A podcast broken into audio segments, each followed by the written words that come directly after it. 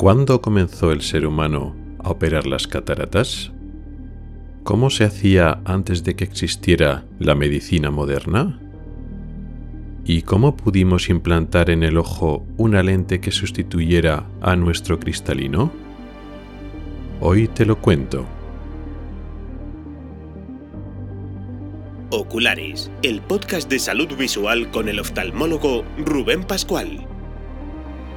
Bienvenido al episodio quinto de mayo de 2023. Comenzamos.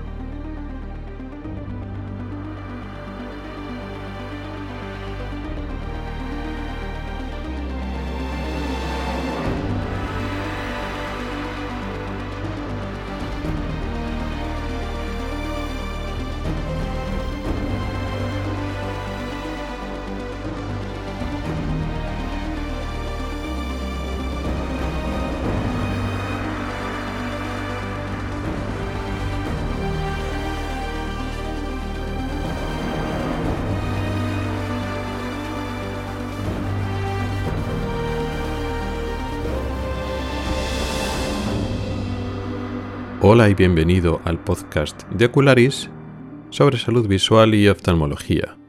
Soy Rubén Pascual, oftalmólogo y divulgador a través de este podcast y del blog ocularis.es. Este es el quinto episodio de la séptima temporada correspondiente al mes de mayo de 2023. Y hoy vamos a hablar sobre la historia de la cirugía de las cataratas.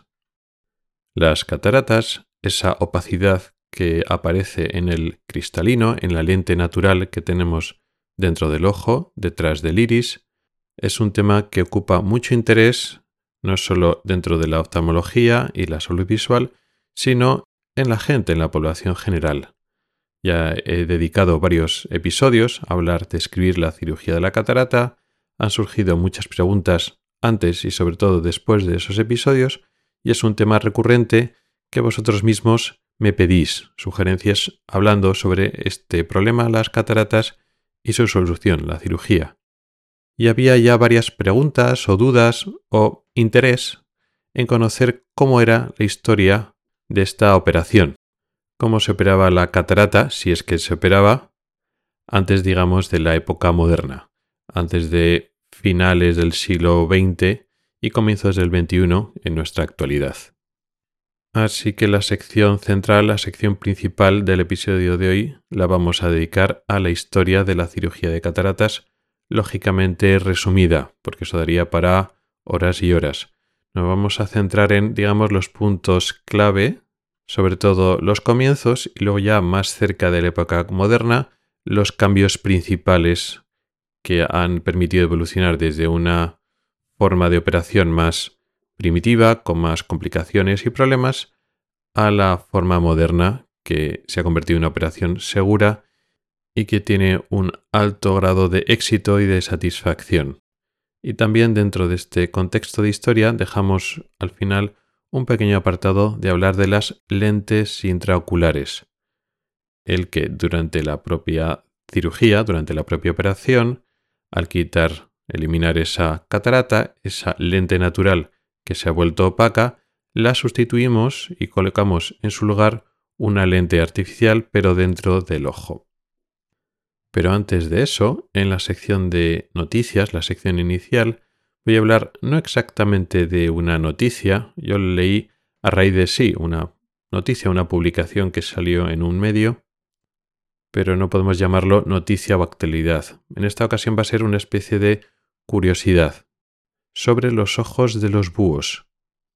Son unos ojos muy especiales, muy diferentes de los ojos del ser humano y de los ojos de otras aves. Y estoy seguro de que te va a resultar interesante lo que vamos a contar sobre ellos. Y para finalizar, en la sección de preguntas de los oyentes, vamos a hablar sobre las ojeras. ¿Qué son las ojeras? ¿Por qué ocurren? Y qué podemos hacer para solucionarlos, para disminuirlas, evitar que aparezcan o una solución definitiva cuando ya tenemos ojeras pronunciadas.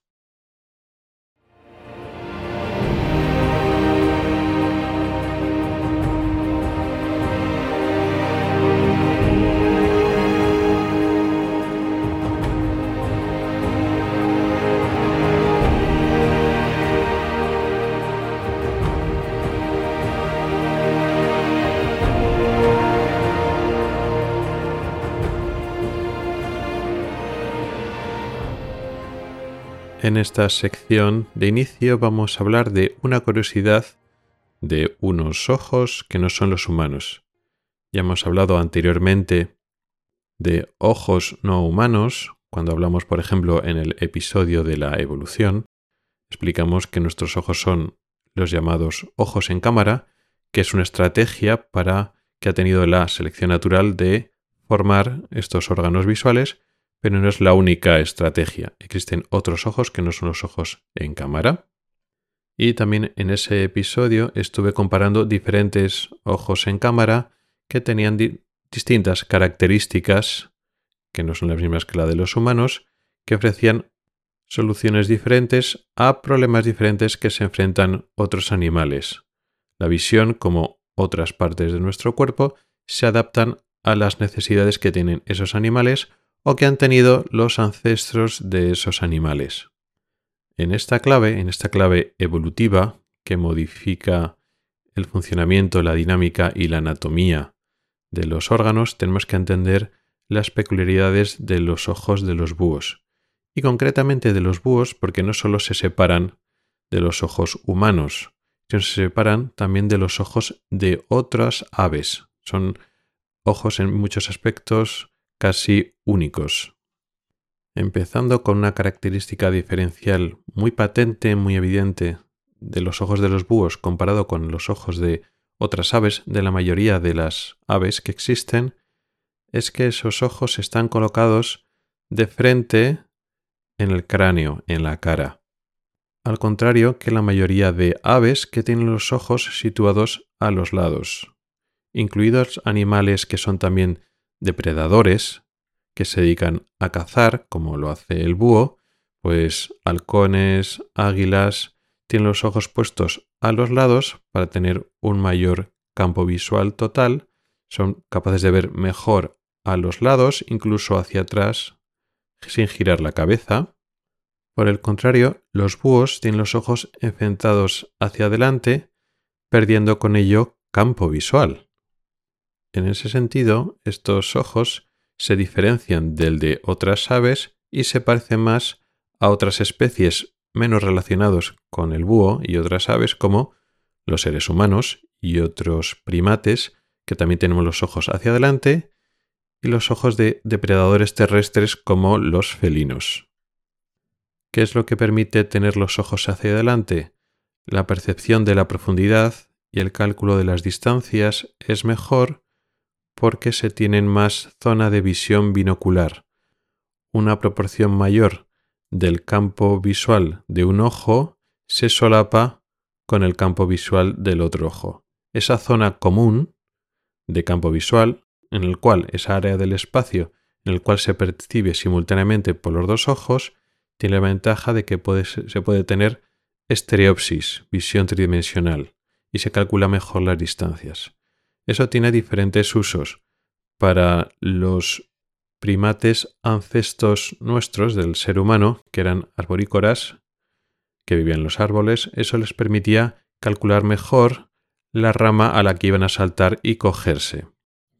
Para algunos depredadores terrestres, pues como los, los felinos, pero hay muchos más ejemplos, eso te permite calcular mejor la distancia para cazar. Y en ese sentido, va el búho. El búho utiliza esta mejor visión tridimensional al tener los ojos hacia adelante, hacia adelante enfrentados, para calcular mejor la distancia a sus presas para cazar mejor. Esa estrategia de tener los ojos hacia adelante no se ha utilizado con otras depredadores, otras aves que son predadoras, un poco parecido al búho, pues como las águilas, los halcones, también tienen que calcular las, presas y sin embargo tienen una zona de visión tridimensional muy reducida. Por poner en eh, unos cifras, unos números para hacernos una idea, una, ave normal, por decirlo así, tiene, que tiene los ojos a los lados, tiene un campo visual total en grados, sumando un ojo con el otro, pues 220, 240 grados, 260 grados a veces, pero tiene un área de visión binocular, justo la zona enfrente de los dos ojos, que pueden compartir y solapar el campo visual. Una visión posible, una posible visión tridimensional de 10, 20 grados no más. En comparación, el búho tiene un campo visual total de 110 grados, que es muy poquito, sin embargo, 70 grados de esos 110 les permite para una visión tridimensional, que es muchísimo para ser un ave.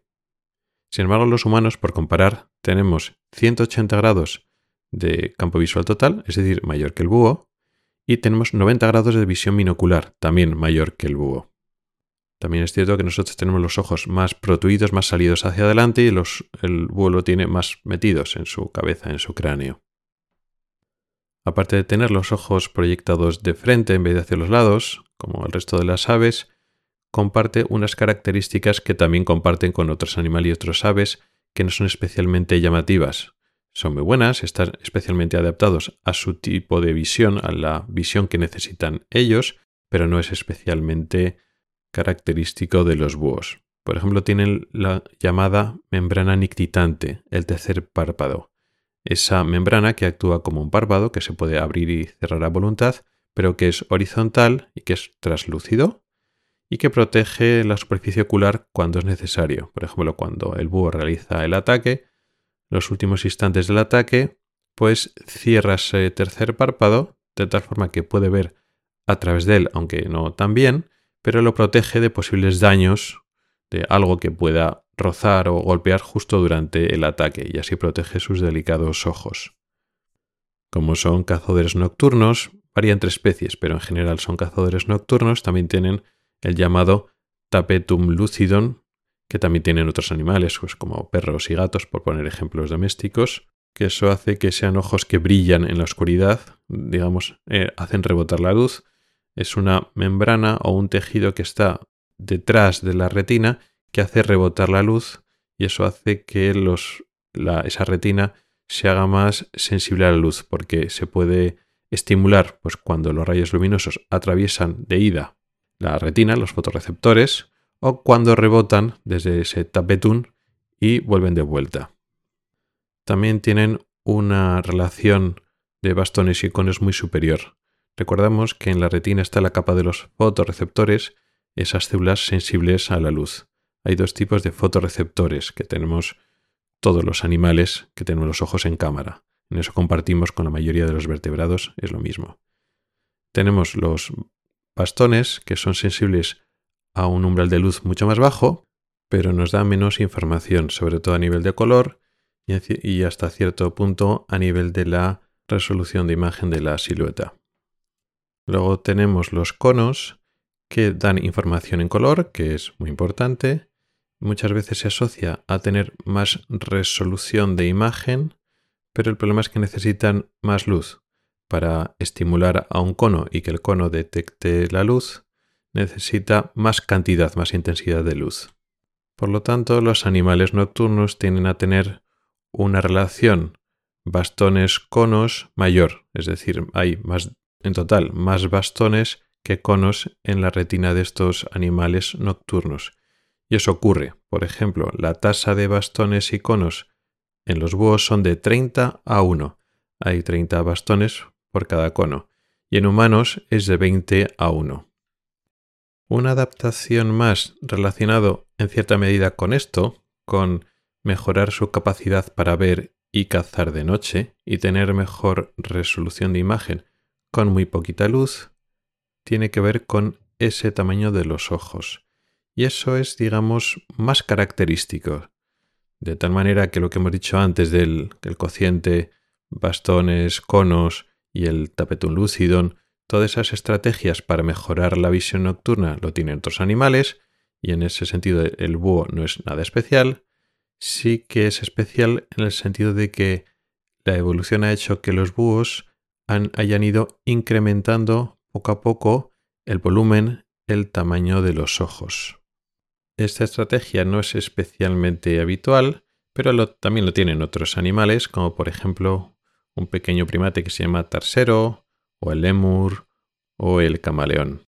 Sin embargo, a diferencia de estos ejemplos, el crecimiento que ha tenido el ojo del búho a lo largo de la evolución en vez de que el ojo ha crecido hacia afuera y se ha convertido en unos ojos saltones y se ha hecho prominente ese globo ocular, esa gran esfera que se proyecta y se sale, más o menos en cierto sentido, una parte se sale del plano del cráneo, de los huesos de la cara. En el caso del búho ha sido al contrario, ha crecido hacia atrás, de tal forma que los búhos no tienen los ojos saltones o salidos, como los ejemplos que he ido poniendo y más que hay, sino que crecen hacia atrás. Y es un crecimiento importante. Lo que pasa es que nosotros no nos damos cuenta. Vemos los búhos que sí que tienen una pupila grande, pero no, nos da la sensación de que tengan los ojos enormes. Y sin embargo, lo tienen. Por hacer una comparación. En comparación con el peso del cuerpo del, del búho, los ojos pesan un 5%. En comparación con los humanos, el peso de nuestros ojos supone el 0,0003% de nuestro peso. Hay una diferencia de cuatro órdenes, es decir, unas 10.000 veces más pesado el ojo del búho en comparación con el peso total si comparamos con los humanos. Esto tiene unos cambios importantes, de tal forma que el ojo ha ido creciendo hacia las órbitas, la cuenca del ojo, los huesos que están por detrás de lo que era el globo ocular. Y digo era porque han ido creciendo, también ha ido creciendo la cuenca del ojo, la órbita del búho hacia atrás. Y, y esto es muy importante, los ojos del búho en este proceso han perdido su forma esférica y se han adaptado al hueco, al espacio que tenían disponible, de tal forma que el, que el búho tiene ojos, pero no tiene globos oculares, porque no son globos, ya no recuerdan un globo. La forma del ojo se parece más a un cilindro asimétrico, como, como un embudo, un cilindro que crece hacia atrás. La esclera, que era esa estructura que envuelve el globo ocular, en los que tenemos los ojos oculares esféricos redondos, se convierte en los búhos en anillo escleral.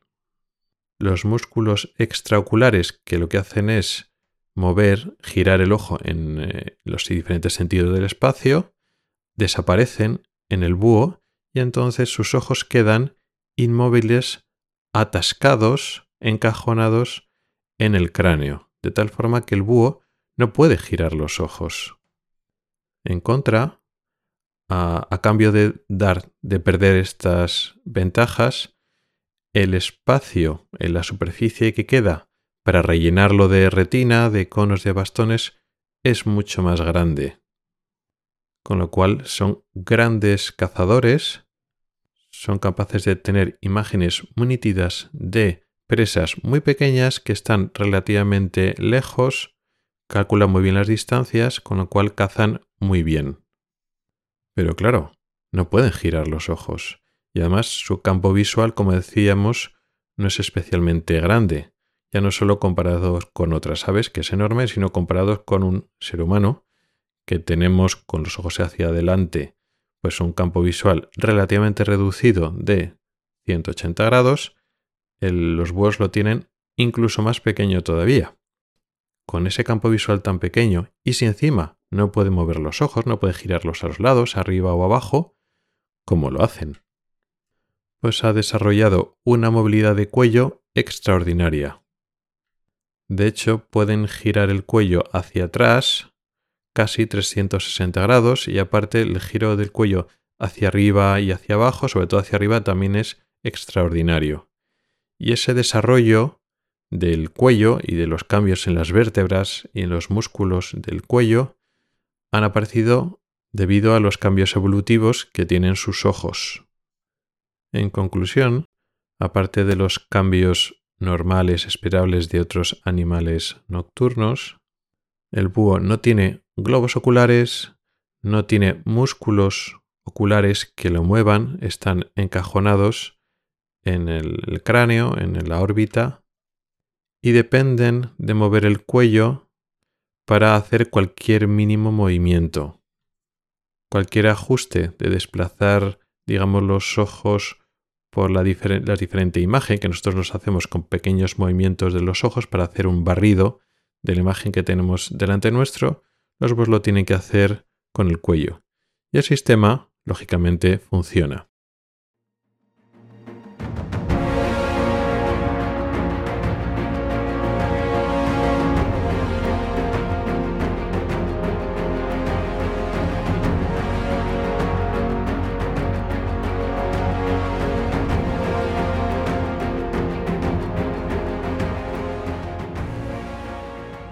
Y ahora ya entramos en el tema principal de hoy. Vamos a hablar de forma somera, rápida, de la historia de la cirugía de las cataratas.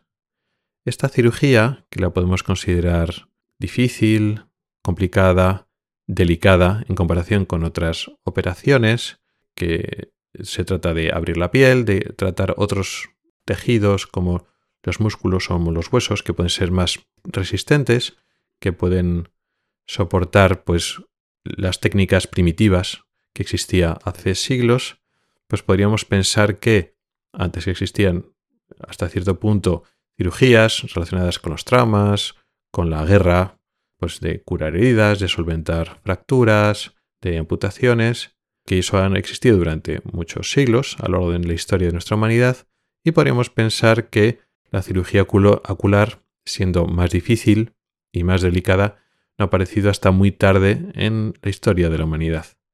Y sin embargo, no es así. Tenemos indicios, pruebas, evidencias de que las primeras cirugías de cataratas comenzaron hace entre 4 y 5.000 años. Estamos hablando entre el 2000 y el 3000 a.C., sobre todo los egipcios, que quizás es donde está mejor documentado estas primeras cirugías, aunque también aparecían hace muchos siglos en otras civilizaciones. ¿Cuál era la técnica? ¿Qué es lo que se hacía en aquellos momentos? La forma de operar las cataratas en aquel pasado tan remoto es la técnica que se conoce como técnica de reclinación, técnica de abatimiento o en inglés coaching. Consiste en utilizar una aguja o un cuchillo muy afilado, muy fino, una lanceta, pasarlo a través de la zona de lo blanco del ojo, de la esclera, a través de la conjuntiva y la esclerótica, la esclera, pero cerca de la córnea, cerca del limbo corneal, cerca del iris, por decirlo así. Y a través de el interior del ojo, ya estamos con esa aguja, hemos funcionado el ojo y estamos en el interior del ojo y desplazamos el cristalino, digamos, lo, lo movemos lo luxamos, lo dislocamos de las estructuras que lo sujetan en su sitio, que es la, la zónula, y hacemos que se abata, que se caiga en la cavidad vítrea, en el cuerpo vítreo, de tal forma que ya ese cristalino no está en el eje visual, no está justo en el centro de nuestra visión. Al quedarse abajo, por gravedad cae en la parte inferior de, del interior del ojo el eje visual, ese espacio, esa línea imaginaria que pasa por el centro de la córnea, el centro de la pupila hasta la retina, ya queda libre. esa lente opaca, nuestra catarata, ya no está en medio impidiéndonos la visión, sino está en la parte de abajo y el paciente vuelve a ver. Todo esto de forma muy teórica. Como podéis suponer, estas cirugías tienen una tasa de éxito, vamos a decir, modesta o discreta, el riesgo de sufrir un glaucoma secundario, un aumento crónico y a veces eh, intenso de la, tensión del ojo, que finalizaba pues, en dolores importantes y pérdida de la visión y ceguera completa, era relativamente alto. Por supuesto, infección, endoftalmitis, estamos pinchando con una aguja que normalmente no era estéril, no se conocía los conceptos de esterilidad, de infecciones por microorganismos en aquella época. El riesgo de endoftalmitis, de infección era alto, de sangrado masivo del ojo, desprendimiento de retina, en fin, la lista de complicaciones es enorme. Y sin embargo, esta técnica, la del, la del abatimiento, la de la reclinación, ha sido la que ha dominado toda la antigüedad, toda la Edad Media, hasta más o menos el siglo XVIII. ¿Ha sido la única? No, Realmente la siguiente técnica, que fue la que dejó obsoleta esta técnica de reclinación, de abatimiento, la técnica extracapsular, realmente apareció no tan al principio de la historia de la humanidad, pero en tiempos antiguos. El primer antecedente de la técnica extracapsular la encontramos en la India en el 600 a.C. aproximadamente, o sea, hace ya mucho tiempo. Pero, ¿qué es esto de técnica extracapsular? Bueno, tenemos que tener en cuenta que nuestra lente natural, el cristalino, está metida dentro de una especie de estuche transparente que se llama cápsula, y esa cápsula a su vez está sujeta donde está el cristalino a través de una especie de hilitos, unos pequeños ligamentos que se llama zónula. En la técnica que hemos descrito de couching, de reclinación, lo que hacemos con esa hoja o este cuchillo, empujamos y forzamos y el complejo lente cápsula, o sea, todo el conjunto, el cristalino, la catarata, con su, con su cápsula, es toda luxada, digamos, desplazada de donde está para que se caiga dentro del ojo, con lo cual lo que hacemos es romper esa zonula. Pero está tratando el cristalino y la cápsula como en un conjunto. De hecho, en aquella época no, se sabía que el cristalino y la cápsula no eran la misma cosa. Lo, que se queda opaco, ese material que es la lente que se queda opaco, es una cosa, pero existe esa cobertura transparente, que todavía es transparente, en la catarata. Se trataba todo como una unidad. En este caso, en la técnica extracapsular, esta primitiva, la del, siglo VII a.C., descrito en la India, la técnica era diferente. Se hacía una incisión, pero a través de la córnea, en vez de a través de la esclera y la conjuntiva, en vez de pinchar a través del blanco del ojo, se hacía una incisión, una herida, a través de la córnea. Y con ese mismo cuchillo, después de abrir la córnea, se abría la cápsula anterior, la parte de ese estuche que contiene el cristalino, pero la parte de delante de ese estuche, la cápsula anterior, que está justo detrás del iris y justo delante del cristalino. Entonces se abre de tal forma que existe una comunicación del cristalino con, digamos, la estructura anterior del ojo. Está, ya no hay una separación, una barrera entre el propio cristalino, la propia catarata y luego el humor acuoso que está pues detrás de la córnea.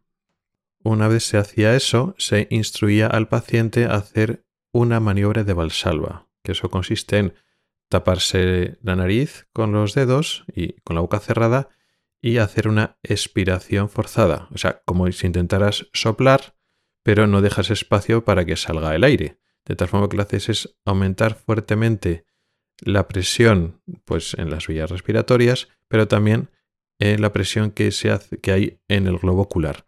Esa presión positiva que aparece en la parte de atrás del ojo, en el gel vítreo, empuja y exprime la lente, el cristalino, la, catarata. Y la catarata, como tiene un, agujero por donde salir, y entonces la catarata se luxa y se sale a través de esa, esa apertura que se ha hecho en la cápsula y empujando, empujando, pues sale también a través de la abertura que hemos hecho en la córnea.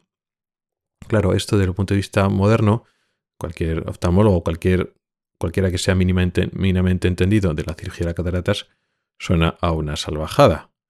Pero bueno, comparando también la técnica del abatimiento, de lo de meter una aguja o una lanceta, que normalmente no era estéril, y meterla y abatirla, tampoco es que tuviera mucho mejor resultado. En cualquier caso, esta técnica extracapsular, aunque está descrita en aquel momento, realmente es anecdótico. La técnica que se siguió haciendo desde la antigüedad hasta pues, los primeros siglos después de Cristo y hasta casi el siglo XVIII seguía siendo la técnica de reclinación, con lo cual la técnica extracapsular tiene ese antecedente antiguo, pues eso, en esa descripción de la antigua en la India, pero la técnica moderna extracapsular, que estaba mejor, más refinada, que daba mejores resultados, apareció, como digo, en el siglo XVIII. En 1947 fue el cirujano francés Jacques Tabiel quien realizó por primera vez una técnica extracapsular mejor. Consistía en abrir la córnea, hacia una incisión de la córnea periférica, es decir, abría la córnea pero no en el centro, sino pues cerca de, lo blanco del ojo, de la esclera, una incisión grande de más de 10 milímetros y después también, pues eso, con el mismo cuchillo pequeño, también hacía un agujero, abría la cápsula anterior y extraía el cristalino pues con una espátula y con una cureta, con unos pequeños instrumentos más romos que sacaba el material ah, de vez o de poco a poco y lo dejaba el ojo más limpio. El resultado, en comparación con la técnica antigua de reclinación o abatimiento, era mucho mejor porque se mantenía la cápsula posterior. La parte de atrás de ese estuche que contenía la lente sigue estando, con lo cual hay una, se mantiene la barrera natural entre el segmento posterior del ojo, donde está el gel vitrio, y el segmento anterior del ojo, donde está el humor acuoso y el iris, etc. Claro, en la técnica de la reclinación, donde luxamos el, complejo cápsula cristalino a la parte de atrás del ojo, aparte de los problemas de infecciones, sangrados, etcétera, que descrito antes, si el ojo salía de esa, queda una situación donde no había una barrera natural entre parte anterior y parte posterior del ojo. El gel vítreo podía prolongarse sin ningún tipo de, limitación hacia la parte anterior del ojo. Podía salir mechas o, partes del, del, vitrio a través de la pupila y llegar a tocar la córnea. Y eso no está muy bien. Sin embargo, con esta técnica extracapsular explicada o descrita por primera vez en Francia, ahí en mitad del siglo XVIII, si se hace bien y hay suerte, se mantiene la cápsula posterior del cristalino, con lo cual todo queda en su sitio. El gel vitrio no puede venir adelante porque hay esa membrana transparente.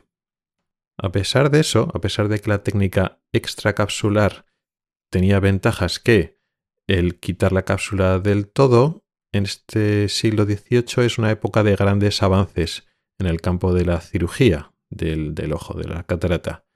Precisamente seis años después de esta primera descripción del cirujano francés de la técnica extracapsular, se describe la técnica intracapsular. Es en 1753 cuando el cirujano inglés Samuel Sharp describe una técnica donde también hace una incisión en la córnea, también en la zona periférica, pero extrae todo el cristalino en bloque con la catarata.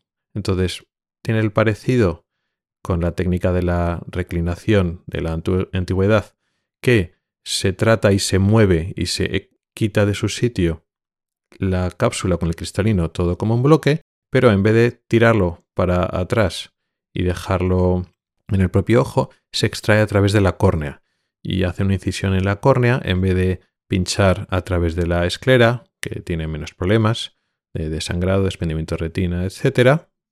Pero en aquel momento, cuando salieron casi a la vez la técnica primitiva extracapsular y la técnica primitiva intracapsular, quizá esa extracapsular tenía menos complicaciones. Pero luego después fueron avanzando las dos a lo largo del siglo XVIII y XIX y al final, hasta ya antes de la aparición de la cirugía moderna, la que se impuso era la técnica intracapsular, porque se hacía con más rápido y con, mejores, con menores complicaciones.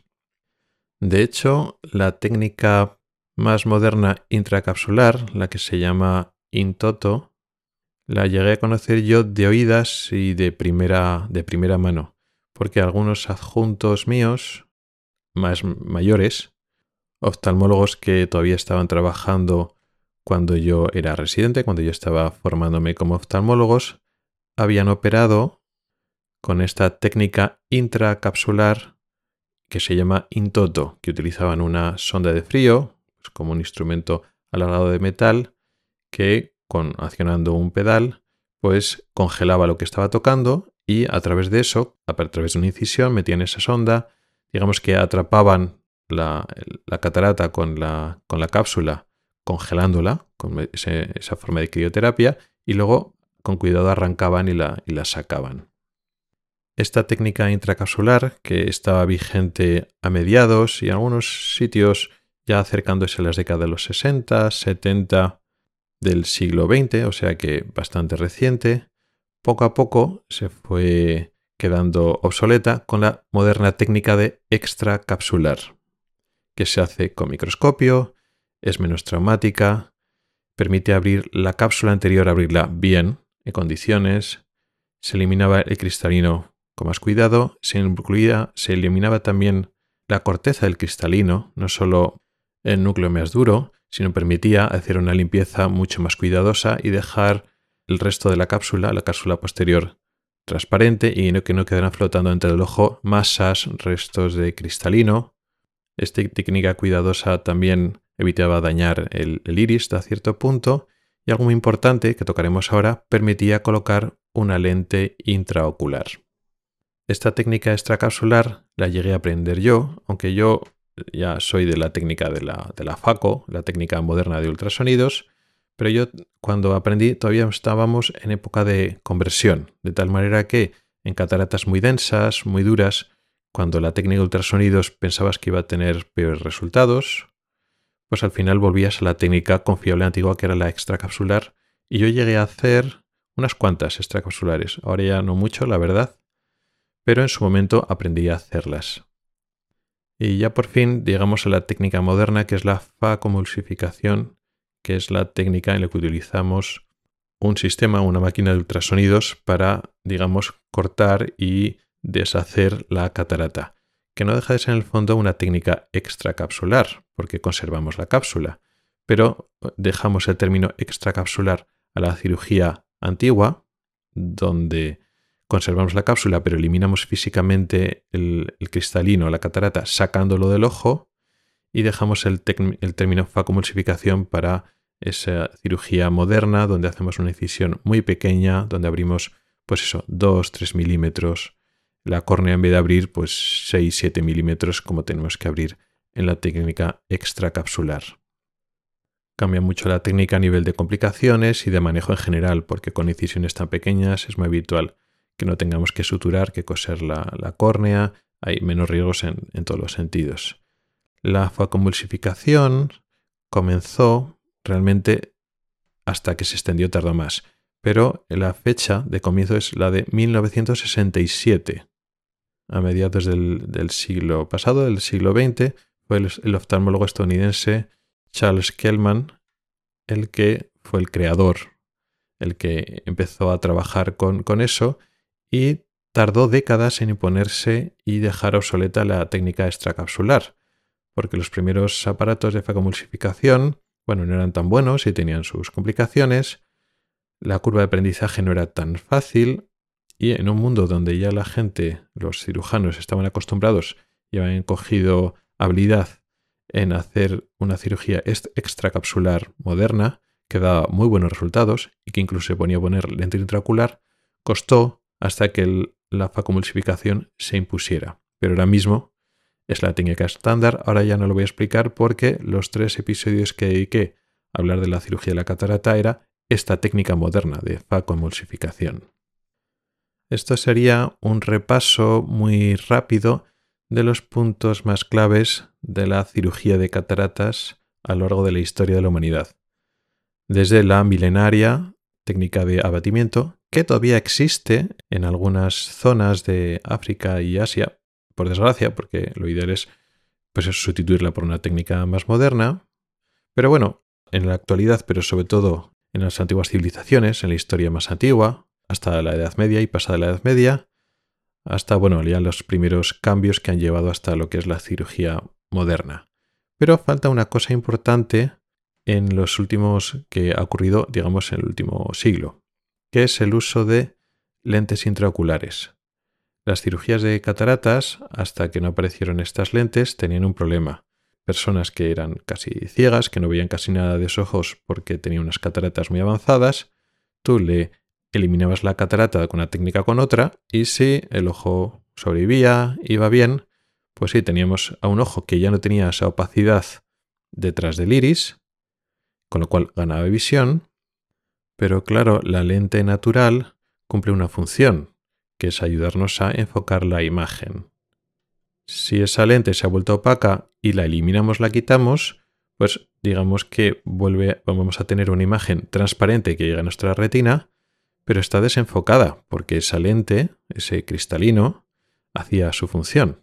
Nuestros ojos se vuelven muy hipermétropes, pero de muchas dioptrías. En las épocas antiguas, que encima no existían gafas ni se sabía nada sobre la graduación, pues nada, pues mejor eh, que en vez de estar ciego, pues bueno, pues tenías una imagen que llegaba, no era nítida, era muy borrosa, pero eso es mejor que la situación que tenías antes, ¿vale? Claro, cuando ya estamos hablando a partir del siglo XVIII, siglo XIX y sobre todo en el siglo XX, teníamos la solución de que a esas personas le poníamos gafas, pero estamos hablando de gafas de 8, 10 dioptrías de hipermetropía, y era eso lo que se hacía. No era lo mejor, lo más cómodo, pero no había otra solución. Era eso o, nada. Puedes ir sin gafas y ver fatal, o no operarte y ver peor todavía. Bueno, pues mejor llevar unas gafas de tantas dioptrías que, que nada. Dejaba en el ojo lo que se llama afáquico. El nombre griego del cristalino es facos. Una persona que tiene su cristalino normal es una persona fáquica con facos, con cristalino. Y una persona que le han quitado el cristalino es una persona afáquica, que significa en griego sin cristalino. Entonces, la norma era eso. Un ópera de catarata era una persona afáquica, sin cristalino, y tenía que ponerse unas gafas con muchas dioptrías de hipermetropía, normalmente. Seguro que en un momento dado a más de uno se le hubiera ocurrido, bueno, pues en vez de ponernos las lentes, digamos, delante de los ojos apoyadas en la nariz, en vez de poner gafas, pues si pudiéramos poner una lentecita dentro del ojo, pues fíjate qué bien, así nos evitamos llevar esos cristales tan, tan, gruesos que producen tanta deformación de la imagen. ¿Cuál es el problema? Que ya era conocido que cualquier material que metiéramos dentro del ojo producía inflamación importante o infecciones y eso hacía que el ojo se perdiera normalmente. Meter materiales y esquirlas en el ojo es una mala idea. De hecho, pues eso, a lo largo de toda la historia, los traumas que implican pequeñas astillas o pequeños cuerpos extraños que se clavan dentro del ojo, normalmente acababan en inflamación, infección gravísimas y al final se solía perder el ojo. ¿Cuál es el gran punto de cambio? ¿Cuál es la inflexión de esta axioma inamovible a lo largo de la historia hasta aquel momento? Pues fue la Segunda Guerra Mundial. Y una observación interesante que hizo un cirujano inglés durante eso, durante los conflictos de la Segunda Guerra Mundial.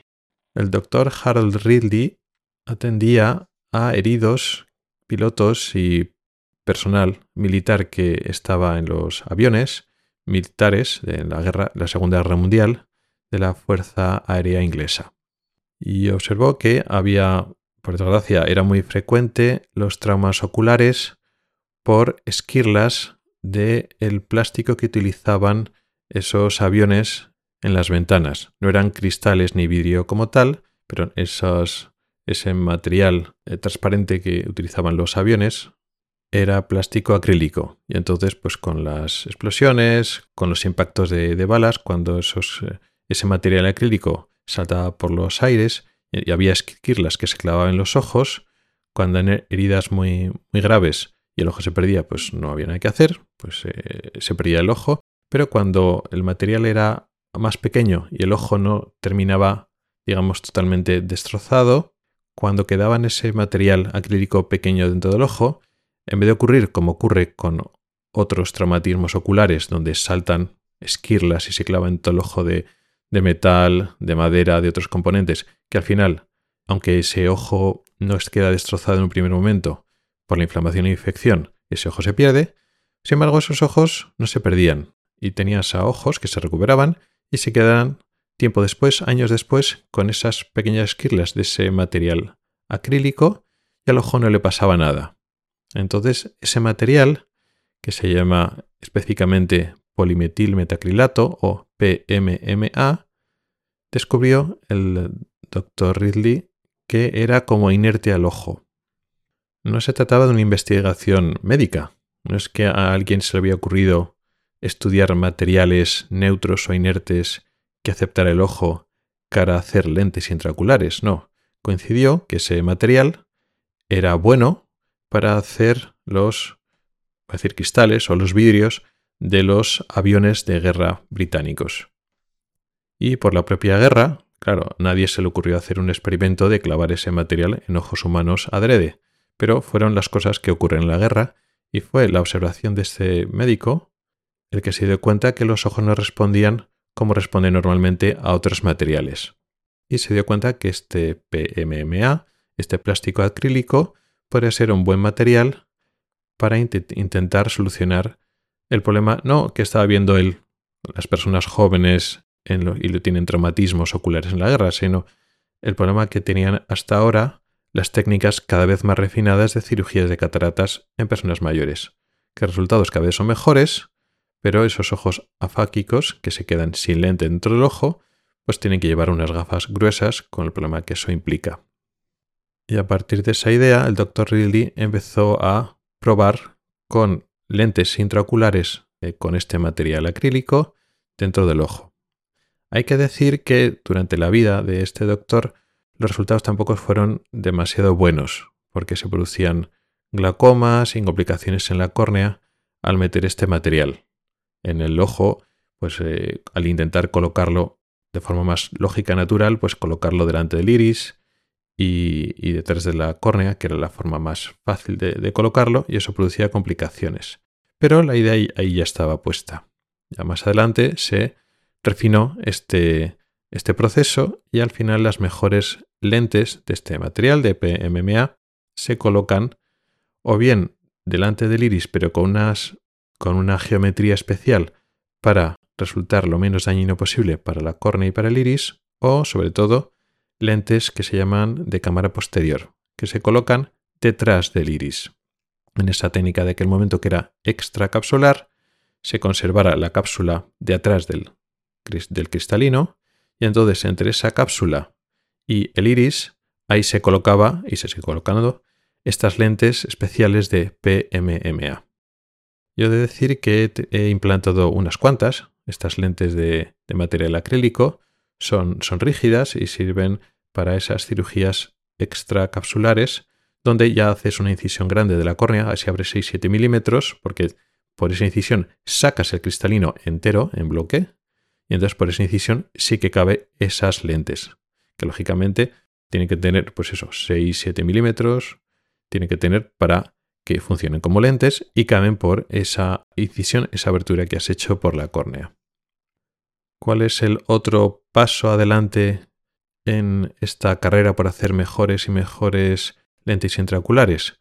Pues apareció en una edad tan reciente, en unos años tan recientes como 1978, que fue en China, fue un tal Kai Ji-su el que implantó, el que introdujo en el ojo la primera lente plegable, que era de silicona.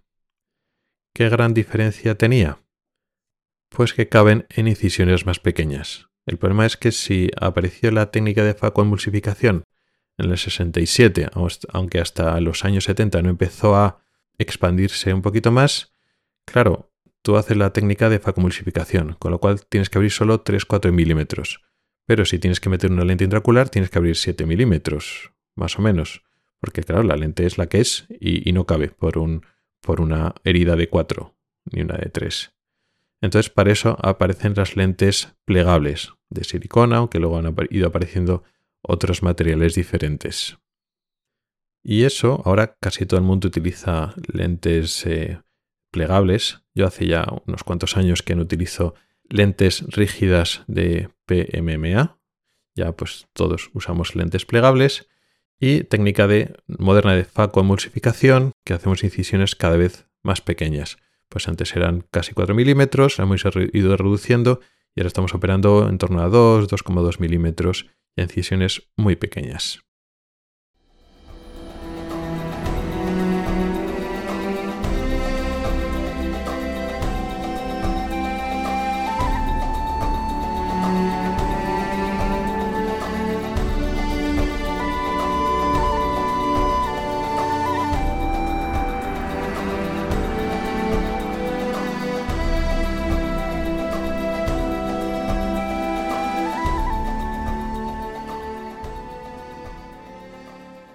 Y por último, en esta sección de preguntas de los oyentes vamos a hablar de las ojeras. Todos sabemos lo que son las ojeras, esas bolsas que aparecen en los ojos, en el párpado inferior o en la piel entre el párpado inferior y la mejilla, que se descuelgan, que pueden tener un color más oscuro, violáceo y que puede variar, en volumen dependiendo un poquito de pues, los momentos del día, de si estamos más cansados, etc. ¿Cuáles son las causas? Pues sobre todo la, edad, ya la piel no es tan tersa y se va descolgando, pero también otras cosas que cambien la dinámica del fluido extracelular. Sería más o menos a lo mismo que cuando se nos hinchan las piernas o otras partes de, la piel, debido a retención de, de fluidos, de agua extracelular principalmente, y eso se relaciona pues con la fatiga, con la falta de sueño, principalmente, pero también hay otras situaciones menos frecuentes, pero también está. Condiciones inflamatorias como alergias, fumar, por ejemplo, también hace que tengamos más ojeras, luego ya nos metemos en el ámbito de las enfermedades. Enfermedades tiroidea, renal, dermatitis, en fin, hay muchos ejemplos que pueden afectar a eso. Aunque estos dos componentes, debido a edad y laxitud, y el otro componente de dinámico de retención de líquidos, normalmente se combinan, podemos separarlos y tenemos a gente joven que, pues eso, duerme muy mal y les aparecen esas ojeras pero es otro tipo de ojeras, pues más, sí, se le hincha un poquito, pero no está descolgado y se queda con ese color oscuro violáceo. Luego tenemos ya las ojeras, sobre todo relacionadas con la cara genética y la edad. Y bueno, más que la coloración, que también es sobre todo que está esa, esa piel y el tejido graso que hay detrás descolgado y ya no depende tanto del momento del día, de que, bueno, cuando eso ocurre con la edad, pues aunque duermas mejor, pues la, ojera está ahí. ¿Qué soluciones hay? Pues depende un poquito de las causas de las ojeras, ¿no? O de qué componente es más importante dentro de las ojeras. Por supuesto, dormir, descansar y recuperarse de lo que causa ese edema cuando lo importante es ese acúmulo de líquido. Pero sin embargo, una causa más definitiva cuando el problema de la ojera es más definitivo, más anatómico, más estructural, se debe a los cambios de la edad y a la cara genética, ya no hay tanto que hacer, ya no hay soluciones tan rápidas para solucionarlo. Existen medidas de alivio temporal, las, compresas frías, por ejemplo. Realmente muchas cremas y similares que venden ¿no? antiojeras, su efecto es muy dudoso, más bien lo que intentan es cubrir o ocultar la ojera más que solucionarla. Hay otras medidas propuestas intermedias que pueden tener alguna efectividad mayor, como el láser y el peeling de la piel, el resultado es discreto, transitorio, aunque puede durar más tiempo, y la mejor opción, o la que funciona mejor, en los casos donde realmente están muy marcados con la piel que está muy laxa, muy descolgada, es la cirugía, que se llama blefaroplastia, que lo que se hace es quitar ese exceso de piel redundante. Es un poco parecido a la cirugía de las, de las arrugas, ¿no? quitas esa piel redundante y entonces la piel queda más tensa. A ver, no hace milagros. No te rejuvenece y no te deja la piel tersa como antes, como cuando uno es joven. Pero los resultados estéticos sí que suelen ser bastante buenos si uno sabe a lo que va.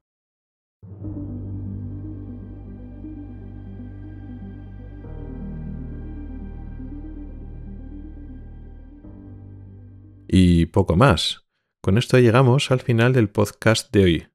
Un podcast dedicado a un tema yo creo que es apasionante para, para mí y yo creo que también para muchas personas porque he recibido muchas preguntas a, este tema como es la historia de la cirugía de las cataratas, que es lo que se hacía antes y cuáles han sido los hitos que han permitido mejorar esa técnica y que se convierte en una cirugía de tanto éxito, quizá una de las cirugías más mejores y de qué mejor resultado da, dan de toda la medicina. Y también con un apretado especial a las lentes intraoculares y, digamos, esas circunstancias, podemos llamarle casualidad, que apareció en la Segunda Guerra Mundial, lo que nos permitió descubrir el primer material para meter, para poder utilizar lentes intraoculares dentro del ojo. Muchas gracias por el tiempo que has dedicado a escucharme. Recuerda que puedes contactar conmigo para proponer temas para próximos episodios tanto temas largos para desarrollar como dudas y preguntas más cortas. También puedes comentar o proponer noticias y temas de actualidad. Puedes escribirme a través de mi correo electrónico, que es ocularis.ocularis.es. También puedes hacerlo a través de Telegram, Twitter, Facebook o LinkedIn. En las notas del programa están todas las formas para contactar conmigo y participar. Allí también encontrarás enlaces a artículos del blog y episodios del podcast relacionados con el tema de hoy. Hasta el próximo episodio.